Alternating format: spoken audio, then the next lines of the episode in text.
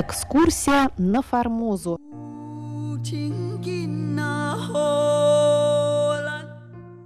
Программу Международного радио Тайваня продолжает 19-я передача из цикла «Экскурсия на Формозу», в ходе которого мы путешествуем по Тайваню XIX века в компании со славным русским моряком и исследователем Павлом Ибисом.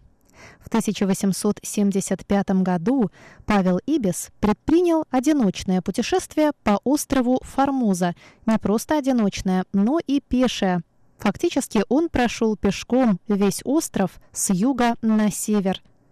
В прошлый раз вместе с Павлом Ибисом мы прошли по западному побережью Тайваня и остановились у племени Сэкуан. Далее наш путь лежит в северную Формозу.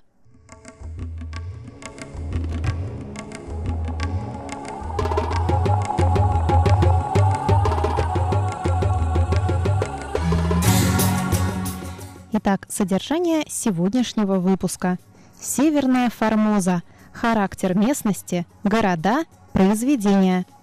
Чай и камфора.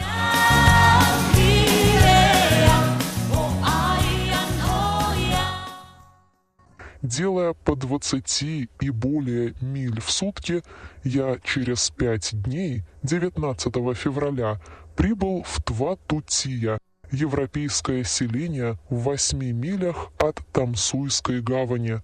Тватутия – тайваньское название нынешнего района Тайбэя Тадаочен. Тогда он был отдельной деревней. Все время шел почти непрерывный дождь. Местами приходилось переходить широко разлившиеся реки по пояс в холодной воде – ночевать в отвратительных трущобах, домах для курения опиума, плохие крыши которых не всегда защищали от дождя. Не привыкшие к сырости и холоду, мои кули захворали, и я с трудом нашел им еще двух человек на помощь. Легко себе представить, с каким удовольствием я отдохнул после такого перехода в комфортабельном доме Браун и компания, гостеприимством которого пользовался в Тва-Тутия, как и в Такао и Тайванфу. Города в этой полосе. Гоше – небольшое местечко, важное как ближайшее к Чангуа, якорное место для джунок. Тайка и Ауланг, города с пятью тысячами жителей, важны также по джуночной торговле камфорою и камфорным лесом. Такчам – главный город провинции Тамсуй с 30 тысячами жителей, богатый торговый пункт для внутренней торговли чаем, индиго и камфорою. Произведения этой местности главным образом рис, индиго, чай и камфора. Рис и индиго производятся больше для местного употребления и вывозятся мало, но чай и камфора составляют главные предметы иностранной торговли.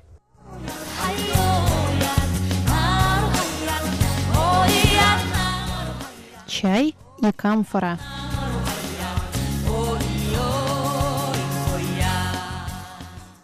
Чай растет невысокими кустами, расположенными грядами на солнечном склоне холмов. Сбор его листьев бывает от марта до мая, после чего они теряют вкус. Кусты старше шести или семи лет также не годятся больше. По величине листьев чай сначала сортируется, после чего сушится. Как я видел в доме Брауна и компания, это совершается на древесных углях, жар которых уменьшается посредством слоя золы, насыпанной сверху. Уголь лежит в круглых ямах, футов два глубиною и столько же в диаметре. На ямы ставятся плетенные из бамбука цилиндры с одним выемным дном в середине. На дно насыпается слой чая, который во время сушки постоянно перемешивается. Процесс сушки повторяется до 4 и 5 раз, после чего чай еще раз сортируют и упаковывают. Черный чай мнется перед сушкой ногами. На плантациях работают преимущественно женщины. Вывоз чая из Тамсуя поднялся с 1869 до 1872 года с 91 тысячи теле до 584 тысяч и все еще увеличивается. Камфора, хотя и вывозится также на иностранных судах, но выгонкою ее занимаются пока одни только китайцы и самым несовершенным способом. Мелкое расщепанное дерево кладется в плоские чугунные котлы, закрывающиеся плотно такими же крышами, и ставится в длинную печь, где камфора выделяется и осаждается на крышках котлов. Выпаренная таким образом, камфора запаковывается в деревянные ящики, которые в Тамсуе обшиваются свинцом – и таким образом вывозятся преимущественно в Индию.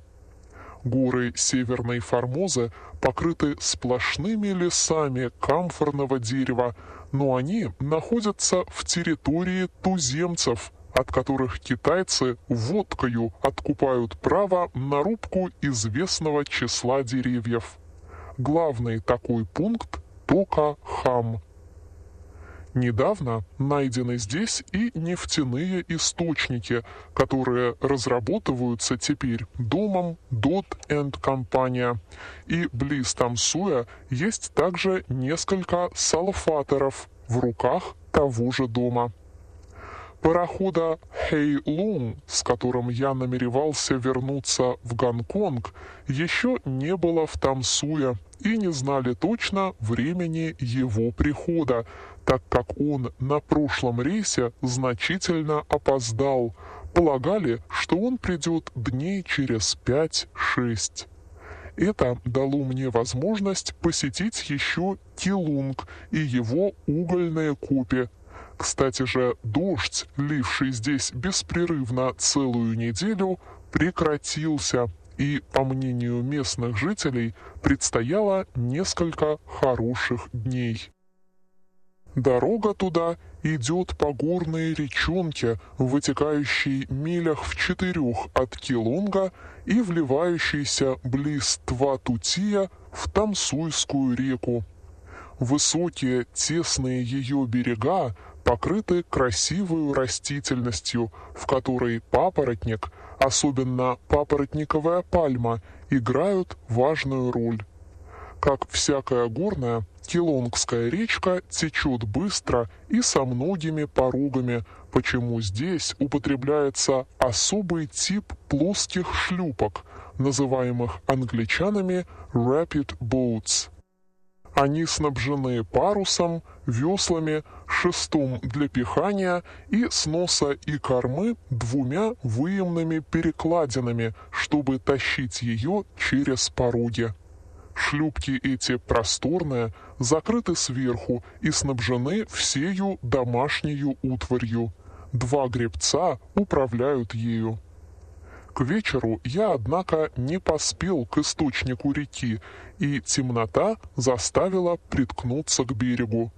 В шлюпке развели огонь, сварили рису, луку, свинины и чаю, и я с удовольствием разделил с гребцами их скромный чау-чау, так как сам ничем не запасся. Дорогие друзья, вы прослушали 19-ю передачу из цикла «Экскурсия на Формозу» по одноименным запискам русского моряка и путешественника Павла Ибиса. Передачу для вас подготовила и провела Мария Ли. Всего вам доброго и до новых встреч на наших волнах.